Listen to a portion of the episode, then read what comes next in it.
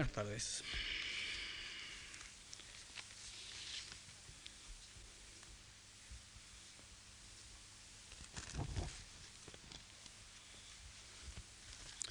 Bueno, me voy a ocupar de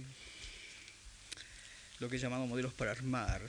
Es decir, me voy a referir a un módulo o matriz al cual he hecho alusiones ya en mi conferencia anterior, que es el del collage, es decir, el ensamblaje basado en la anexión de fragmentos, el montaje y la anexión de fragmentos disímiles que funciona sobre esta base, sobre la base de la disonancia, sobre la base de los contrastes simultáneos, es decir, es un dispositivo literario, no voy a hacer la genealogía del collage, sería interesante.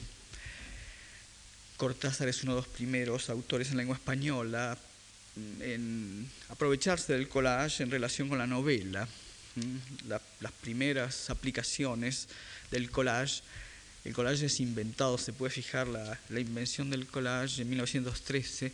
El primer collage es un bodegón de Pablo Picasso y mm, consiste en un óvalo eh, de madera eh, sobre el cual Picasso ha pegado un papel para tapizar muros eh, que simula un esteriliado y entonces alrededor de ese óvalo ha puesto una soga de cáñamo y luego ha pintado un bodegón.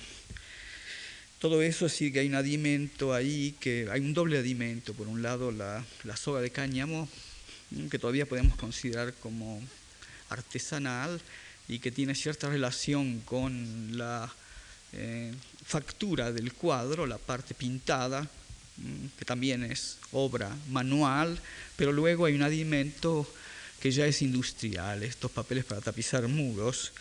Y entonces ese collage va a jugar, en fin, con la coexistencia de mm, registros, facturas, eh, objetos muy, disímiles, coexistencia inmediatamente notoria, es decir, ahí eh, esa diferencia, esa disparidad, eh, muy importante cuando se trata de una obra plástica, porque por el hecho de incorporar un pedazo de papel impreso, y que a su vez, en fin, constituye de por sí un trampantojo, todo eso este, establece una relación de antagonismo con, en fin, la factura tradicional, la, de la, eh, la del pincel y la pasta pigmentada.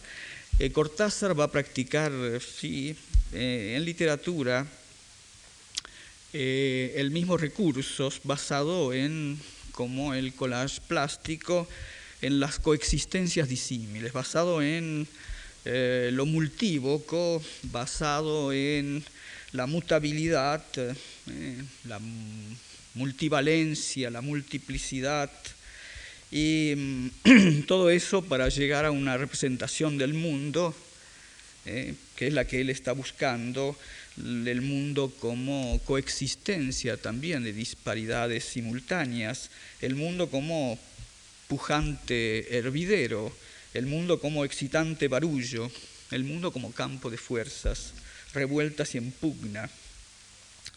Y entonces es ese collage o mosaico simultaneísta que irrumpe ya en el examen y en divertimento y que va, eh, aparece ya esta matriz multiforme, aparece netamente y entonces la vamos a reencontrar luego en Rayuela y también el libro de Manuel de manera neta y en cierta medida en 62 modelo para armar. Entonces, bueno, después no hay más novelas.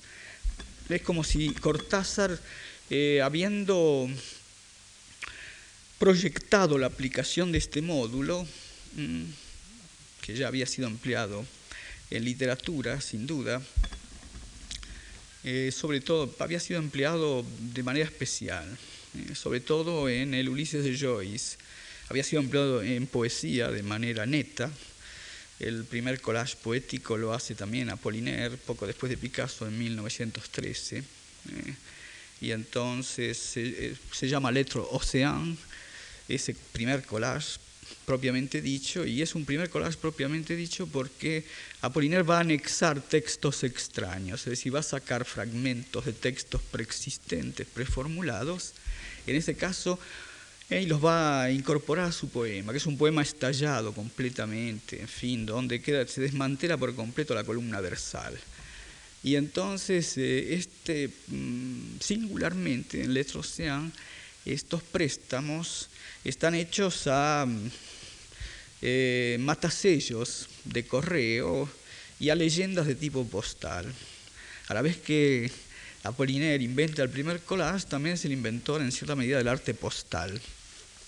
Y entonces Cortázar va a adoptar el collage y para dar cuenta de una visión del mundo, se puede decir que el único recurso posible para dar cuenta de esa visión del mundo es esta forma, digamos, multiforme, es esta eh, constelación de acontecimientos disímiles o esta cohabitación o coexistencia de textos dispares o esta inclusión o anexión de textos intrusos, todo eso eh, para eh, representar algo que podemos calificar de revolvedero, ese revolvedero, revolvedero del mundo tal cual lo percibe, esta conciencia, la suya, y revolvedero íntimo también porque a este mundo que es bullente, atolladero, en continua agitación, a este mundo va a corresponder también una conciencia semejante, eh, una conciencia disímil, una conciencia fáustica, una conciencia conflictiva.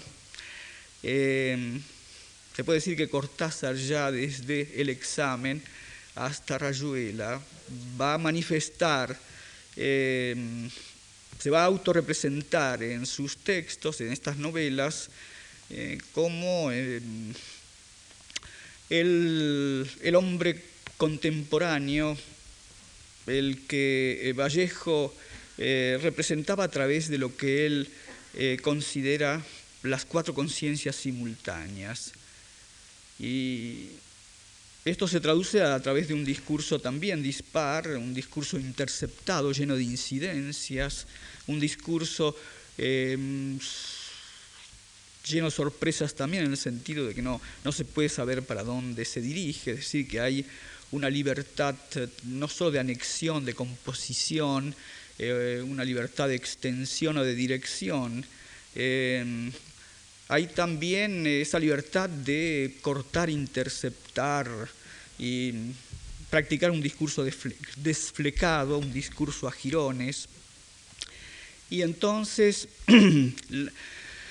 todas las instancias se van a eh, eh, entreverar, ¿no? Lo, objetivo, lo subjetivo, la extrahistoria y la intrahistoria, lo temporal, lo espacial. Eh, todo se embrolla para mostrar su coexistencia y se acaba con este dispositivo también el sujeto al cual estábamos acostumbrados, un sujeto centrado, un sujeto unitario, eh, es decir, un sujeto que presuponía una personalidad eh, perceptible y definible, un carácter, eh, un sujeto eh, ligado a un epicentro psicológico más o menos estable, acá se desmembra también, eh, estalla y aparece como fisurado y sujeto a toda clase de pulsiones, a la pujanza de lo de afuera con lo de adentro.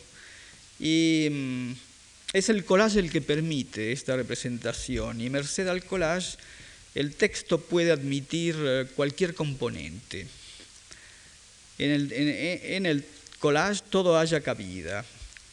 Y el collage va a extraer, eso es muy claro en Rayuela, segmentos eh, provenientes de otros textos eh, que se ensamblan junto con los escritos por el autor. El autor en cierta medida también atenta contra ese monopolio que tenía, el de la autoría y la regencia constante del texto. Acá es como si en cierta medida renunciase a parte de los renunciase en parte a comandar el texto. Y los textos intrusos incorporados a Rayuela eh, juegan evidentemente en relación con los otros, los que provienen de la propia escritura cortasariana, pero nunca eh, se van a confundir en el sentido de que van a conservar su alteridad, van a conservar su diferencia. Y entonces el texto aparece como una especie de em, conjunto eh, aparentemente transitorio y casual. Y el texto entonces tiene una articulación, bueno, es una, el texto se vuelve fragmentario, disonante, discontinuo. Podemos decir que la estética de lo disonante, fragmentario, inacabado, discontinuo va a regir eh, las novelas de Cortázar, así como rige la mayor parte de, en ese momento, la mayor parte de las prácticas artísticas modernas. Y entonces el texto, bueno, ya tiene una articulación quebrada, es una novela saltos, es una novela, en fin, eh, que, em, digamos, donde sus propias rupturas coexisten y por otra parte no se basan unas en otras. Quiere decir que también se rompen las cadenas causales y la novela se convierte en un objeto muy móvil, bastante aleatorio y que tiene, revela una extraordinaria capacidad de ligazón.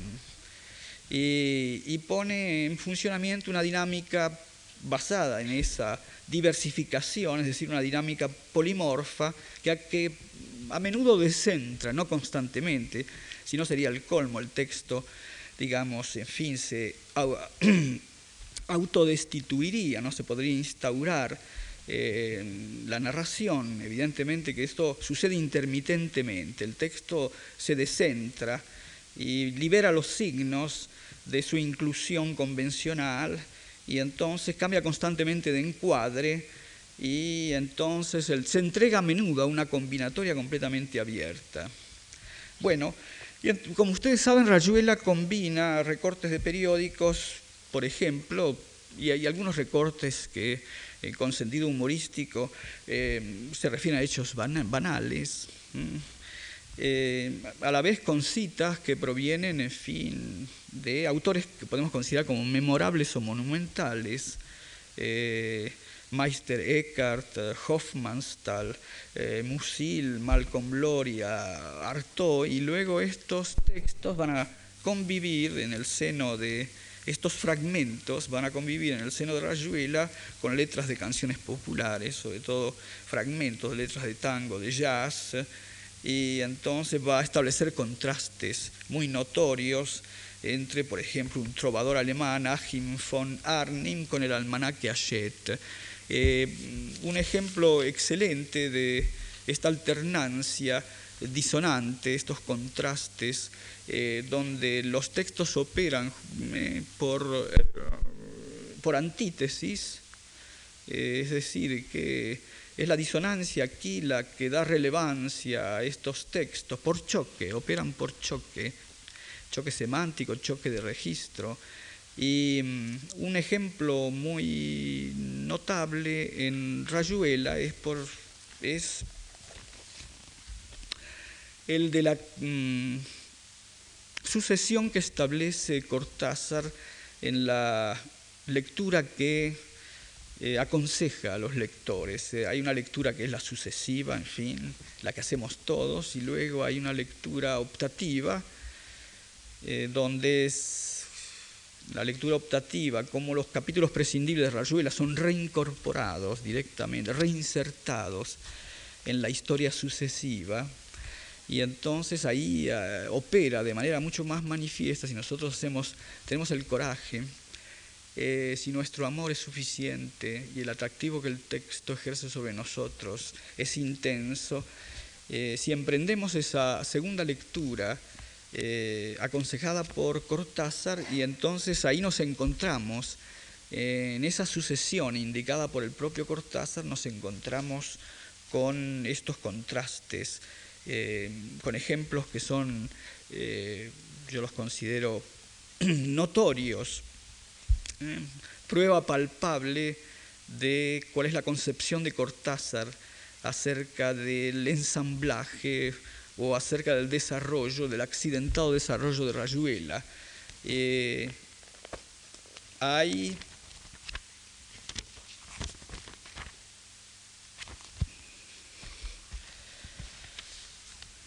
Por ejemplo, según esa lectura, el capítulo 21 de Rayuela, al capítulo 21 de Rayuela sucedería en el capítulo 112 y luego el capítulo 113.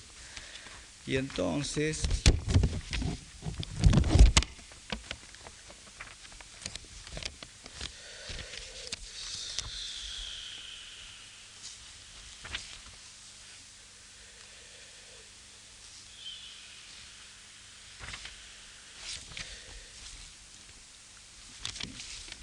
o al capítulo 18 de Rayuela sucederían el capítulo 90 y el capítulo 91.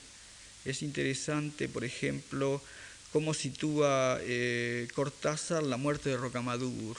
La muerte de Rocamadur constituye un ápice dentro de el desarrollo historiado, el del argumento eh, principal de la novela eh, y entonces constituye un ápice en el sentido de que mm, se, produce ahí un acontecimiento de una importancia determinante y que tiene una influencia también decisiva en la relación entre los personajes y bueno, por el hecho que se trata de la muerte de un niño también tiene un carácter trágico inmediato, Cortázar va en el seno de ese capítulo a temperar ese ápice, ese colmo, eh, ese es decir, ese colmo de dolor.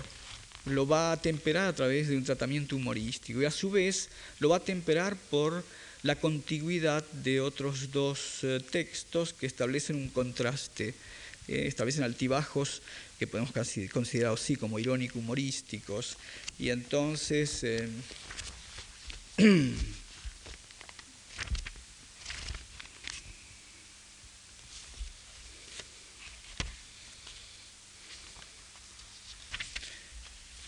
Por ejemplo, acá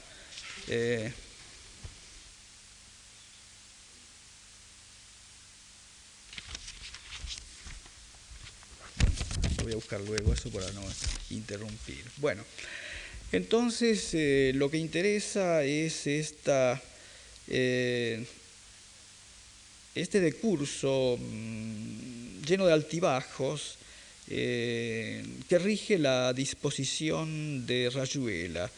Este decurso basado en la variabilidad no solo va a determinar, en fin, la disposición de los acontecimientos, esos acontecimientos están eh, constantemente interferidos, eh, por decir, lo máximo y lo mínimo están coexistiendo ahí de manera notoria, como ocurre en la experiencia real. Por fin se trata de un realismo mucho más real que el realismo convencional. Y entonces también el collage va a ser el principio que va a regir la representación de los personajes. El collage va a modelar aquí la historia y el discurso. El collage es algo así como la matriz o la gestalt que condiciona tanto la percepción eh, la perceptiva como la preceptiva de Rayuela. Si el collage determina la aprehensión, la concepción y la representación del mundo novelado en Rayuela. Un ejemplo, ahora sí estoy...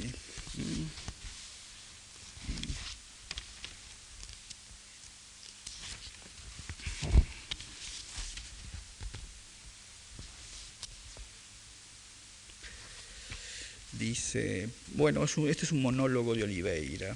Pureza como la del coito entre caimanes, no la pureza de, oh María, Madre mía, con los pies sucios, pureza de techo de pizarra con palomas que naturalmente cagan en la cabeza de las señoras frenéticas de cólera y de manojos de rabanitos, pureza de Horacio, Horacio, por favor, pureza, basta, andate, anda al hotel, date un baño, lee Nuestra Señora de París o las lobas de Machicul, sacate la borrachera, extrapolación, nada menos, pureza, horrible parábola, puré y después sa, date un poco cuenta, el jugo que le hubiera sacado Brisé, ¿Por qué estás llorando? ¿Quién llora, che? Entender el puré como una epifanía. Dam the language, entender, no inteligir, entender. Una sospecha de paraíso recobrable. No puede ser que estemos aquí para no poder ser. Brise, el hombre desciende de las ranas. Blind as a bat, drunk as a butterfly. Foutu, royalement foutu, devant les portes que peut-être. Un pedazo de hielo en la nuca, irse a dormir, problema. Johnny Dats o Albert Nicholas. Dats, casi seguro. Nota, preguntarle a Ronald. Un mal verso aleteando desde la claraboya, antes de caer en la nada con el último diástole. ¡Qué mamúa padre!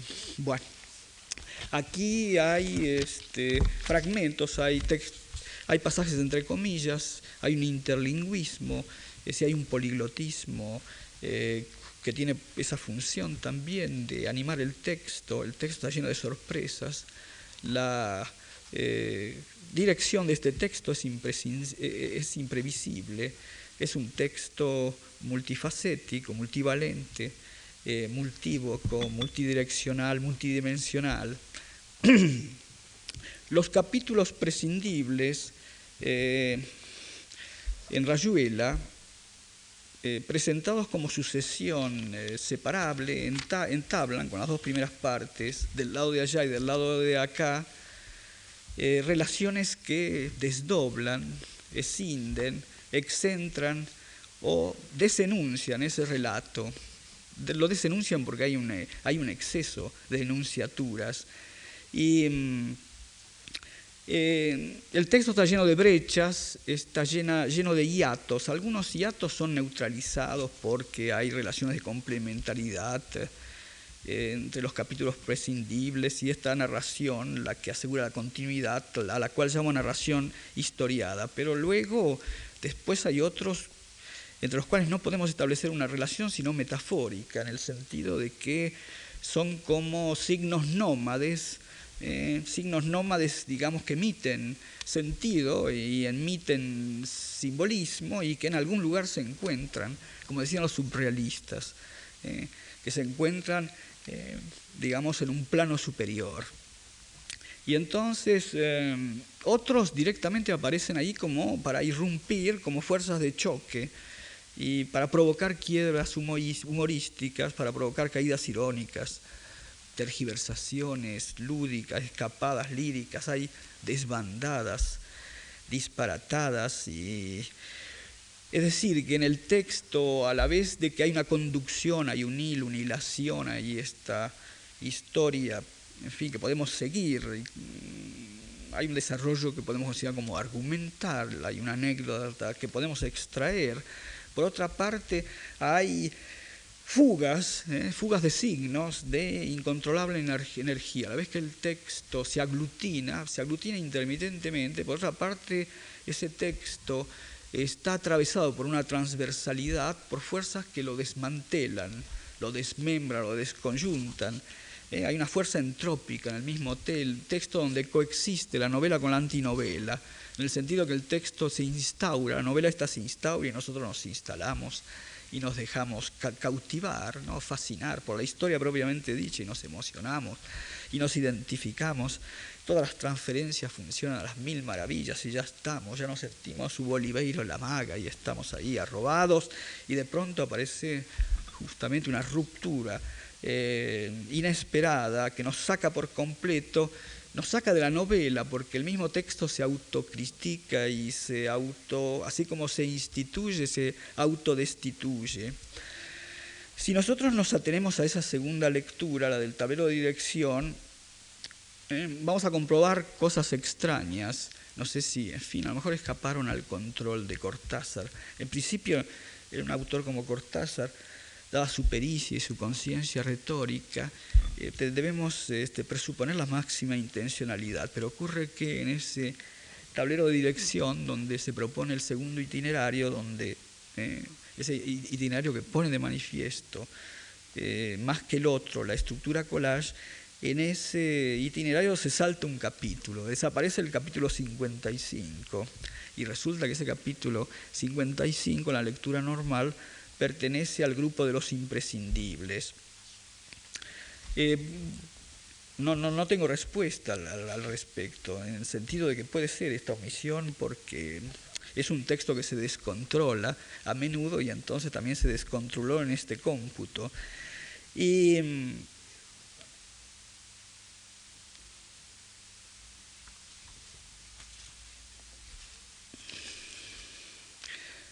Entonces la obra literaria, antes eh, conjunción concordante, la obra literaria, ¿no?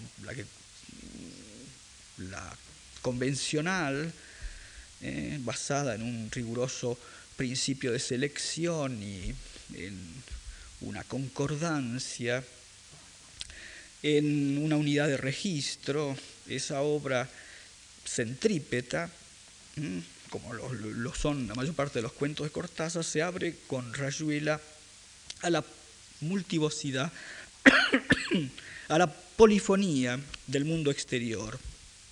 Rayuela se autoexpulsa de su dominio reservado, es decir, del dominio que consideramos como propio, como específico, como inherente eh, a lo literario. Y entonces se abre a los otros discursos, eh, se abre a la contextualidad eh, confusa eh, de los otros discursos. Se abre también eh, a la vocinglería de todos los discursos que resuenan en el ámbito social. Se deja invadir por palabras ajenas, así que enajena a menudo su integridad. Y Rayuela va a poner en funcionamiento una retórica múltiple, una retórica descompuesta, más bien una contrarretórica que la descompagina para permitir la irrupción que es desestructurante de otros discursos, de los discursos antagónicos.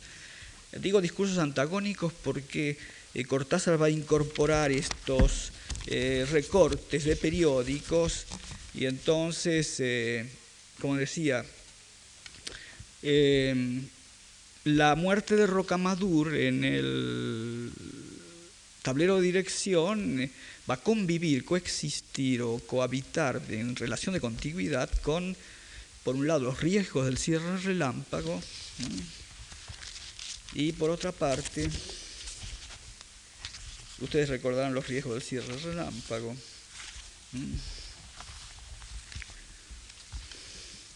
Bueno, dice el British Medical Journal informa sobre una nueva clase de accidente que pueden sufrir los niños. Dicho accidente es causado por el empleo de cierre relámpago en lugar de botones en la bragueta de los pantalones.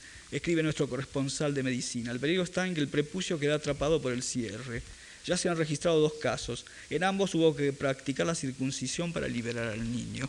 Bueno, evidentemente que aquí, bueno está recurriendo al humor negro en el sentido suspensión del juicio moral y de la afectividad, por el hecho que inmediatamente después de la conmovedora, terrible muerte de Rocamadura aparece esto del riesgo de los cierres relámpagos. Y es decir, que la muerte de Rocamadur, por un lado, cohabita en relación de contigüidad con los riesgos de cierre relámpago y por otro lado, eh, se trata de uno de los ápices en cuanto a intensidad eh, emocional, mm, narrativa de Rayuela, por el otro lado va a convivir con una moreliana donde eh, Cortázar reflexiona sobre la desantropomorfización y dice que no es otra cosa que la remota, aislada, insistente voz con que ciertas líneas del budismo, del Vedanta, del sufismo, de la mística occidental nos instan a renunciar de una vez por todas a la mortalidad. ¿no? Eh, en el sentido de que, bueno, aquí hay relaciones sutiles, relaciones de contraste. Al final se pueden establecer, en fin, hay un eje muerte que atraviesa los, en cierta medida, ¿no? Eh, que atraviesa de alguna manera los tres textos. Y, mm, y entonces el Rayuela, bueno, se abre a la diversidad multiforme del mundo y a la diversidad también de todas las posibilidades enunciativas de la palabra y es capaz de acoger cualquier texto, así como es capaz también de inscribir lo incidental, lo accidental, lo gratuito, mm, cualquier cosa en el sentido que pueda aparecer, registra eh, mini acontecimientos eh, que podemos considerar como del orden de lo residual, eh, va, a actuar acumulativamente tendiendo a la profusión. y, y esta profusión está activada por saltos, sobresaltos, desvíos, creando una doble dinámica. Por un lado, esa que nos cautiva, eh, y eh, que es implicativa y la otra eh, que nos separa del texto, que nos distancia, en general se trata de cortes humorísticos, que es, llamémosla, expulsiva. Entonces el texto constantemente juega con la afinidad, así como con la disparidad. Y la obra literaria, que era bueno, como los cuentos, en principio, conjunción concordante, eh, centrípeta, se abre completamente, eh, enajena su, su, integridad, se deja invadir. Y, mm, y decir que eh, Rayuela va a suscitar una nube de acontecimientos, una especie de smog, una polución, acontecimientos verbales en gran parte y de valores muy distintos. Es decir, que lo literario por momentos está amenazado y se disuelve, es disuelto por los otros discursos, eh, se difunde demasiado, se deja subsumir y por otra parte aparecen esos, esos pasajes en que la lengua, eh, en fin, ejerce sus máximos poderes, sobre todo poderes líricos, poderes fantasiosos, eh, poderes de implicación y poderes de fascinación. Y es decir, va a evidenciar su disparidad, su rivalidad, su discontinuidad. Eh, por fin el, collage este lo que pone de manifiesto es lo que tiene toda palabra viva. Eh, pone de manifiesto las condiciones de su propia gestación, de su propia constitución es decir, las condiciones de ligazón y las condiciones de ruptura que corresponde, en fin, a todo lenguaje, eh, porque la obra ya no, oculta nada, no, no va, alternativamente, ¿no? utiliza el trampantojo y utiliza todos los recursos para, de la ficción novelesca eh, para engatusarnos y de pronto, eh, ¿qué decir? desaparecen los decorados y se ve el otro lado de la escena. Eh, se ve la maquinaria, se ve la maquinación, se ven las estratagemas. Y, mm, es decir, que mm, es una totalidad, evidentemente, eh, pero la contextura de esa totalidad es mixta, contextura mixta, estrellada, estallada, como ustedes quieran. Eh, y entonces está en contacto con tanto con aquello que la constituye como con aquello que la destituye. Eh, es decir, que se vuelve manifiestamente lugar de pugna o lugar de encrucijada, travesía de distintos componentes, distintos vectores, campo de contienda. Y todo eso para dar cuenta de un mundo tanto interior como exterior, que es siempre mundo tumultuoso y de integración precaria, me parece que es la definición de nuestro mundo. Así lo percibo yo también. Y entonces, em, Cortázar va a utilizar el collage de manera neta en el libro de Manuel. Em, el libro de Manuel es un libro de testiba, es un libro comprometido y entonces lo escribe mm, movido por una convicción política, lo escribe por imperativo moral. Es un acto de responsabilidad intelectual. Eh, Cortázar eh, accede a una presión histórica y decide en el libro de Manuel testimoniar acerca de la opresión, la rebelión y la represión en América Latina. Y, pero bueno, lo va a hacer a su manera. Eh, primero que va a elegir una escritura, él mismo lo ha afirmado, justamente como, en fin, ahí mm, no quiere experimentar con el texto y quiere afirmarse en una escritura que ya se le ha hecho carne, íntimamente ligada eh, a, su, a sus eh, escritos, es decir, algo que le es ya y, casi diría con natural pero va a intentar conciliar eh, eso que es un contrapeso en literatura en principio, eso que opaca, agrava y mm, rompe la ficción novelesca, que es lo testimonial, lo, lo, documental, aquí va a tratar de aliarlo con lo quimérico. Y el texto, en fin, es un texto extraño porque eh, por un lado, asienta, inscribe una denuncia sobre la revulsiva y explosiva realidad inmediata en la época del eh, estallido de eh, movimientos de liberación, movimientos insurreccionales y revolucionarios, y luego la terrible represión que estos movimientos desencadenan. Todo eso lo va a integrar en una ficción narrativa que conserva su capacidad de fantasear. Vas a ver ahí, ustedes dirán, a lo mejor, en fin, han salido perdiendo tanto eh, lo histórico veraz como lo literario fantasioso, pero es la manera de entrar que tiene Cortázar en el combate ideológico. Lo político acá está inserto en una constelación, junto con otras eh, manifestaciones. Eh, la representación es galáctica, eh, todo coexiste en este texto y se juxtapone y se interpenetra y mm, para figurarlo, para figurar esta coacción de agentes tan diversos, Cortázar recurre al collage, que ya manipula con probada destreza. Y entonces a través del collage quiere hacer pasar una información relegada o censurada. Y a la vez este, no quiere sujetarse a las limitaciones de la estética del compromiso.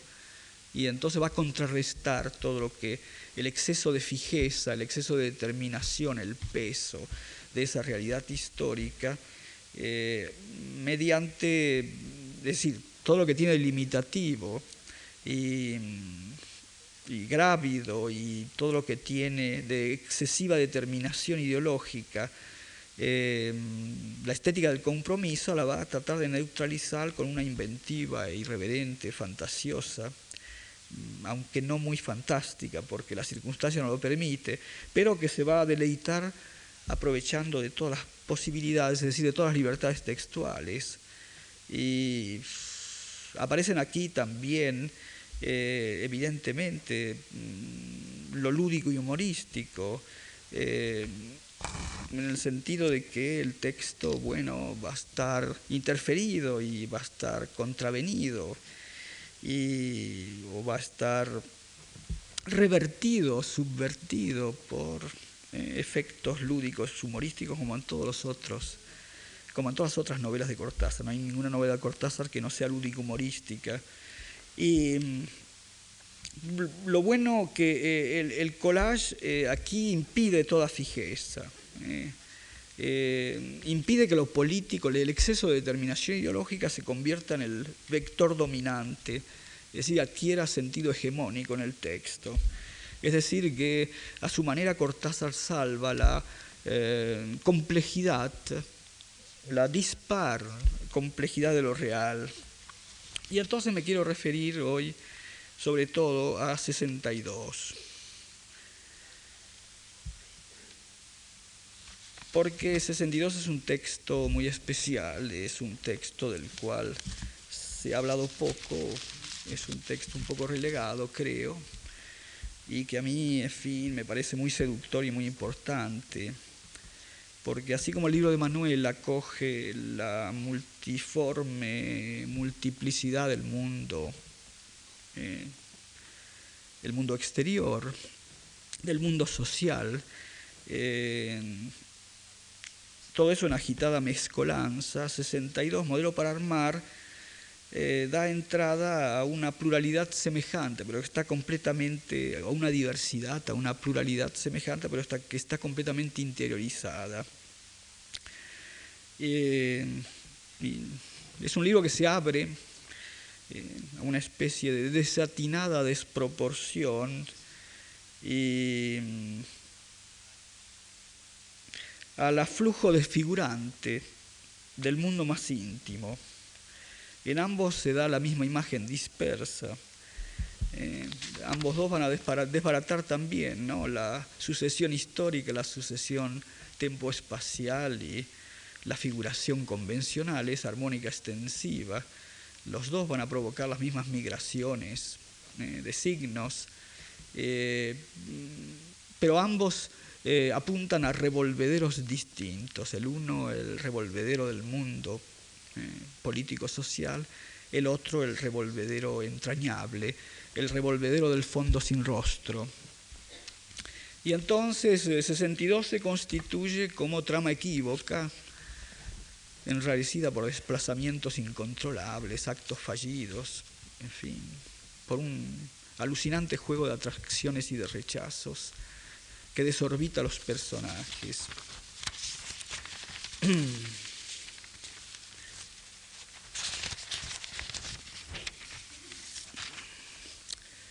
Y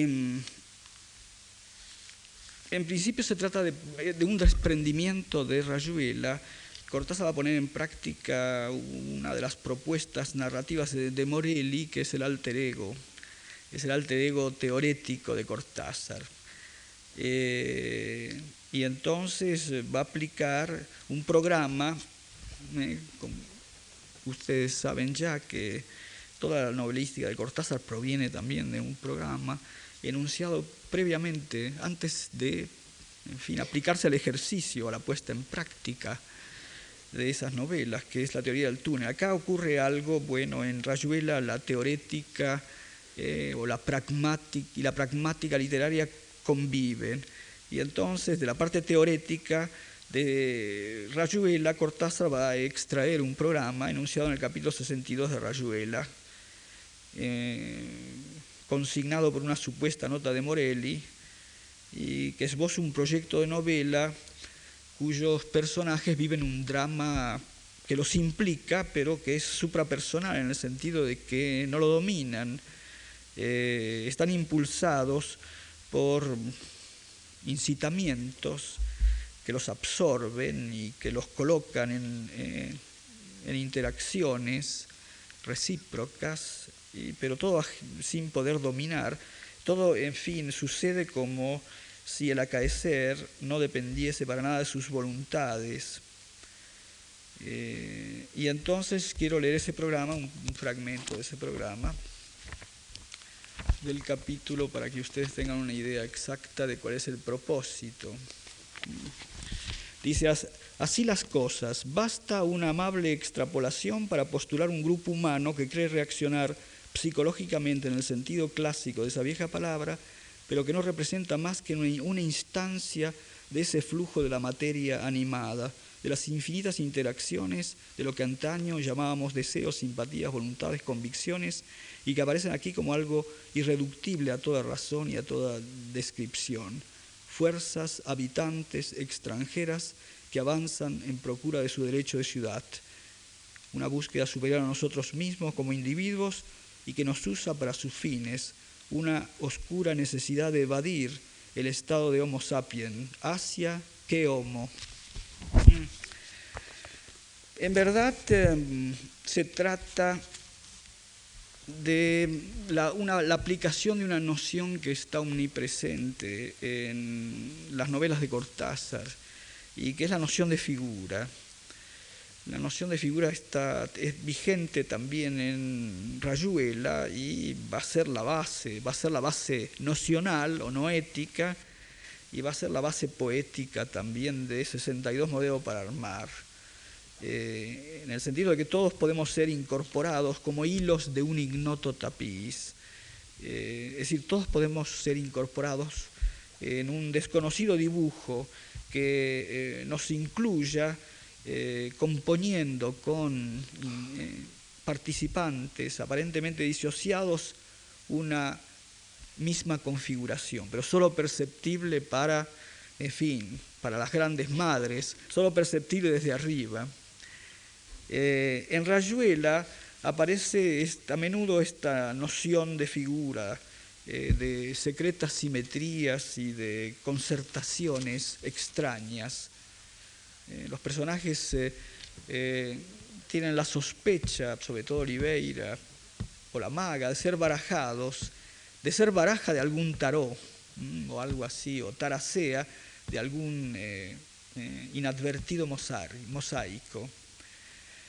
Y entonces, para realizar esto, la única posibilidad es arbitrar un relato en pedazos, un relato lleno de brechas, un relato que en primera instancia aparezca, es decir, en la literalidad, literalmente aparezca como incoherente, pero con una carga simbólica que se puede integrar en otro plano, en los sentidos segundos.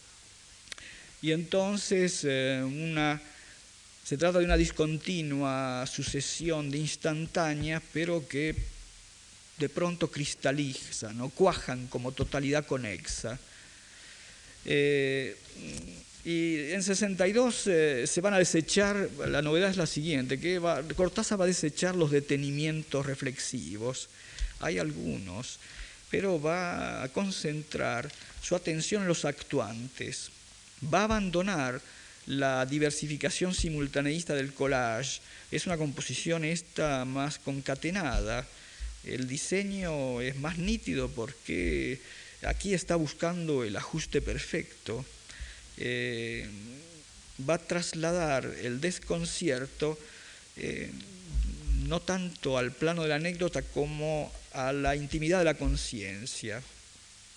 Y el engarce aquí se consuma con precisión de relojero, pero el texto eh, está basado en los destiempos y los desespacios y está creando de manera creciente, incertidumbres cada vez mayores que perturban, eh, perturban toda hilación, perturban hasta la cronología, perturban la topología y entonces impiden eh, que las historias se recompongan a la manera de un texto tradicional.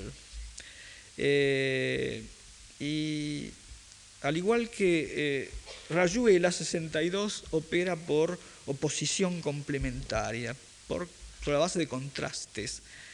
Eh, se trata también de una estética de lo disonante y discontinuo, fragmentario, disonante y discontinuo.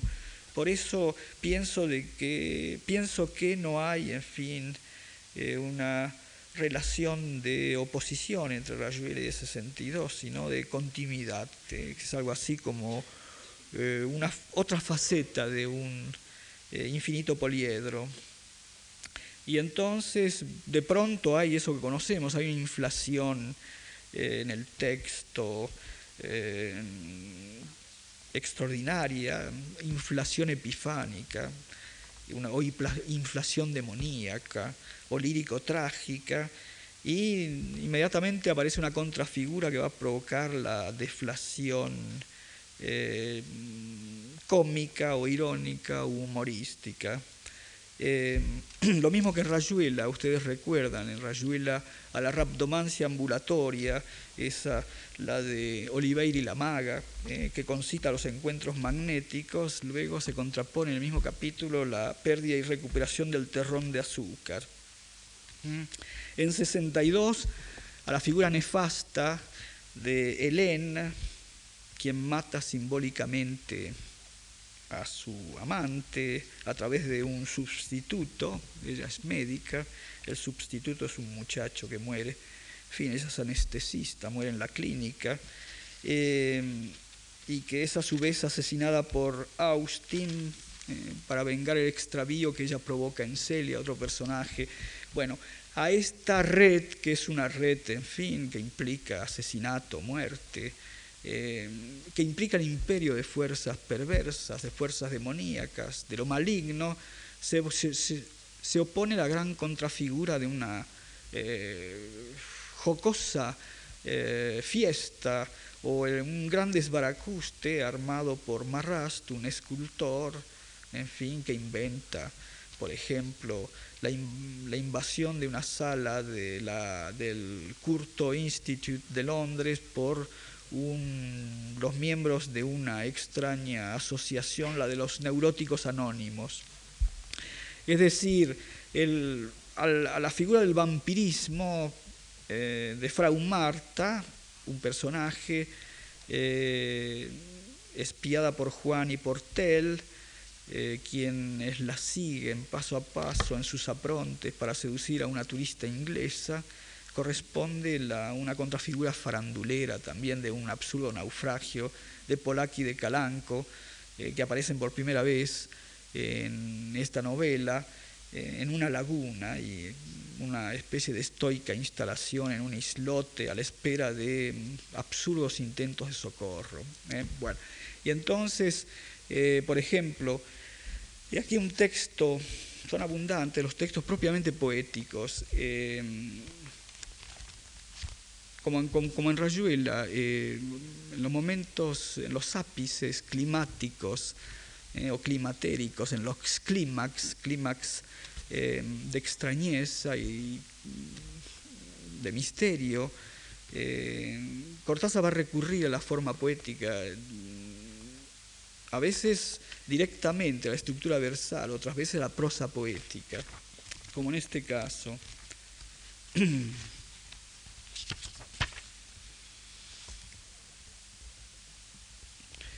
Tal vez fue en ese momento cuando al final de un interminable caminar entreví la silueta de Frau Marta en el pontón que se deslizaba sin ruido por un agua como de mercurio, y aunque eso había ocurrido en la ciudad, al término de una interminable persecución, ya no podía parecerme imposible ver a Frau Marta en esa Nochebuena de París, en ese canal que no era el canal de la ciudad. Me desperté, hay que darle un nombre, Hélène, en un banco al alba. Todo me facilitaba una vez más la explicación atendible el sueño donde se mezclan los tiempos, donde tú, que en ese momento dormirías sola en tu departamento de la Rue de la Clé, habías estado conmigo, donde yo había llegado hasta la zona para contar esas cosas a los amigos y donde mucho antes había cenado como en un banquete fúnebre entre guirnaldas y alfabetos rusos y vampiros. Y acá comienza eh, este texto que es una prosa poemática, sirve de transición eh, hacia lo poético propiamente dicho, es decir, mm, un texto escrito en verso. Dentro de noche en mi ciudad, yo bajo a mi ciudad donde me esperan o me duelen, donde tengo que huir de alguna abominable cita, de lo que ya no tiene nombre, una cita con dedos, con pedazos de carne en un armario, con una ducha que no encuentro. En mi ciudad hay duchas, hay un canal que corta por el medio mi ciudad y navíos enormes y mástiles pasan en un silencio intolerable.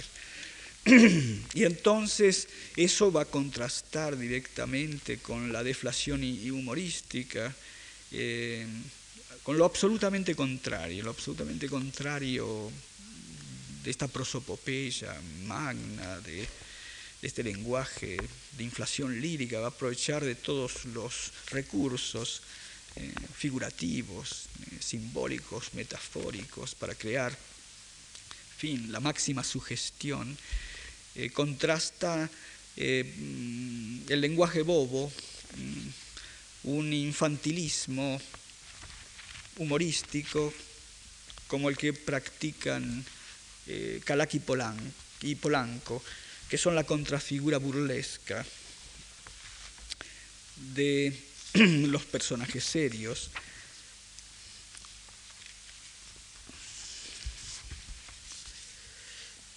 Dice, para gente como la señora de Cinamono es imposible comprender las sesiones de infantilismo que suelen desencadenar esas miradas. Casi, siempre es mi paredro el que arranca a partir de Feyo Mort. Guti, guti, guti, dice mi paredro. Ostas, ostas, fetete, dice Tel. Es el más excitado siempre Polanco. Poschos, toque, toque, zapa, dice Polanco.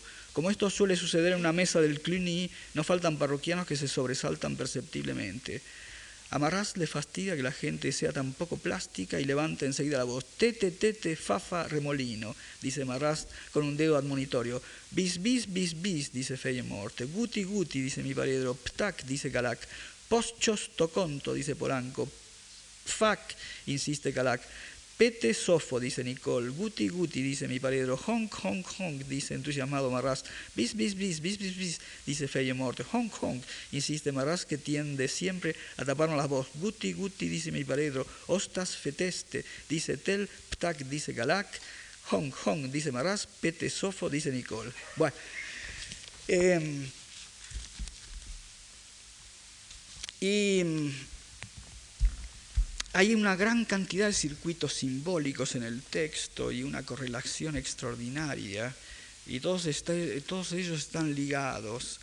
Eh, comienza con, en fin, desde el comienzo ciertas claves son reveladas eh, y hay un puzzle verdaderamente de ciudades, eh, se trata de París, de Londres y de Viena, que están imbricadas y que son teatro de historias que también se entremeten y se intrincan en vaivenes desorientadores, como ocurre con el tiempo y el espacio, y entonces se arman figuras enigmáticas eh, en el texto, eh, concatenaciones anómalas, todo eso coagula de pronto en colmos cargados de sentido, sentido extraño, eh, por fin todo sobrepasa la capacidad de discernimiento, todo se conoce aquí por oscura certidumbre. Eh, la novela actúa como una cámara de ecos y de llamados desasosegadores. Eh, de pronto aparecen momentáneas revelaciones si hay una verdad, ella se vislumbra intermitentemente, indirectamente. Se, vislumbra a través de los sentidos segundos, se, vislumbra o, mística eh, o mágicamente. Y entonces, eh, evidentemente que la noción de figura acá tiene concomitancias eh, evidentes con, fin, el, hueco taoísta y el Satori Zen y el mandala tántrico y también con las visiones de Juan de Yepes en la noche oscura del alma. Eh, y entonces, eh, pero hay una figura, hay una figura que aparece constantemente en el texto y esta figura es la que indica un trayecto simbólico eh, ¿Acaso la constelación brotaría intacta del aura todavía presente? ¿Se sedimentaría en una zona más allá o más acá del lenguaje de las imágenes? ¿Dibujaría sus radios transparentes? La fina huella de un rostro que sería a la vez un clip con un pequeño basilisco, que sería a la vez una muñeca rota en un armario, que sería una queja desesperada y una plaza recorrida por incontables tranvías y Frau Marta en la borda de un pontón. Y acá está... Eh, si se quiere, están los elementos de este zodíaco funesto eh, que parece conjurado por poderes impenetrables. 62 eh, semeja al sueño de un dios demente y tiene su clave principal en esta condesa linfómana, la condesa austríaca, er Erzebet que eh, consuma orgías asesinas en la, calle, en la casa del basilisco, en la Basiliskenhaus, y en la calle de la sangre, la Blutgasse, del barrio vienés, de los palacios barrocos. Y Basilisco va a establecer emblemáticamente la concomitancia entre la condesa, que es vampira carnar, y Hélène, personaje al cual me he referido, que es vampira mental. Mm. Y que es un polo preponderante de atracción dentro de las circulaciones eh, de 62. Es Helen la catalizadora de, las pasiones más fieras. Es Helen la Diana reprimida. Eh, Diana reprimida. Diana es la señora de la naturaleza salvaje. Mm. Diana es implacable con las mujeres que ceden al amor. Y Diana es la cazadora que sedujo a Actión para librarlo luego a la voracidad de su jauría. Y Basilisco se liga anagramáticamente con Silvaner, el silvanir solicitado por Andrés en el restaurante, por en el restaurante Polidor, mientras lee 6.810.000 litros de agua por segundo de Michel Butor. Lee una cita de Le Chute du Niagara de Chateaubriand y oye a un comensal pedir un Chateau Saignant, es decir, un castillo sangriento que por desliz semántico perdón, Chateau Seigneur, eh, sí, más o menos. Es castillo sangriento que por desliz semántico se transforma y luego está el palacio de la condesa Batorí, y luego hay un personaje, Frau Marta, que representa la reencarnación de la eh, perversa, la vampiresca eh, condesa vienesa. Y luego hay una muñeca que se destroza, la muñeca de Monsieur Ox, eh, que termina destrozada como las camareras de la condesa y termina destrozada y con, con una carga obscena al descubierto. Y esta muñeca es un fetiche, es el conductor impregnado de fuerza maléfica, es el sustituto del objeto del deseo perverso. Y todos los hilos se enlazan sutilmente para enredar a los personajes en una trama equívoca. Y esta trama está hecha de desplazamientos incontrolables, está hecha de tropismos, de actos fallidos, de atracciones y rechazos, pero regidos por centros de gravitación que excentran a esos personajes, que los, que los desorbitan y, nunca se encuentran. Es una serie de desencuentros decisivos y 62 se estructura, se estructura sobre la base del desvío y del desvarío, de la desubicación, productora de extrañamiento. Es una historia de personajes y un, y un discurso de significantes, todos constantemente desplazados. Por fin la condesa es esa Pandora procreada por todos los dioses reunidos, que detenta la suma de los poderes malignos para alojarlos en la intimidad de sus víctimas.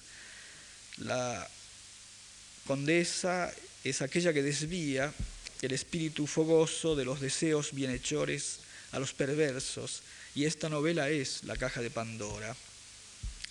Y entonces em, Cortázar boga como narrador en pos de flujos e influjos que operan subliminalmente o que operan por propio impulso, se deja llevar en el texto por corrientes osmóticas, es decir, por circulaciones de sentido eh, que son recónditas, y es decir, el relato está eh, impulsado por la pujante presión del inconsciente o subconsciente, indudablemente, bueno, por una extraña fuerza que lo entraña.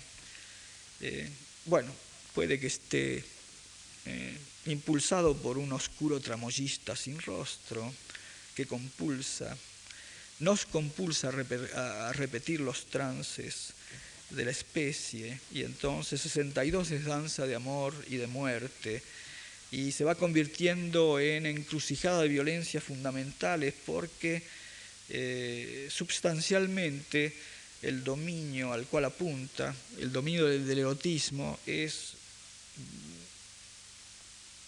ancestralmente violento y violador. Y, y ese dominio colinda con el abismo atractivo de la muerte.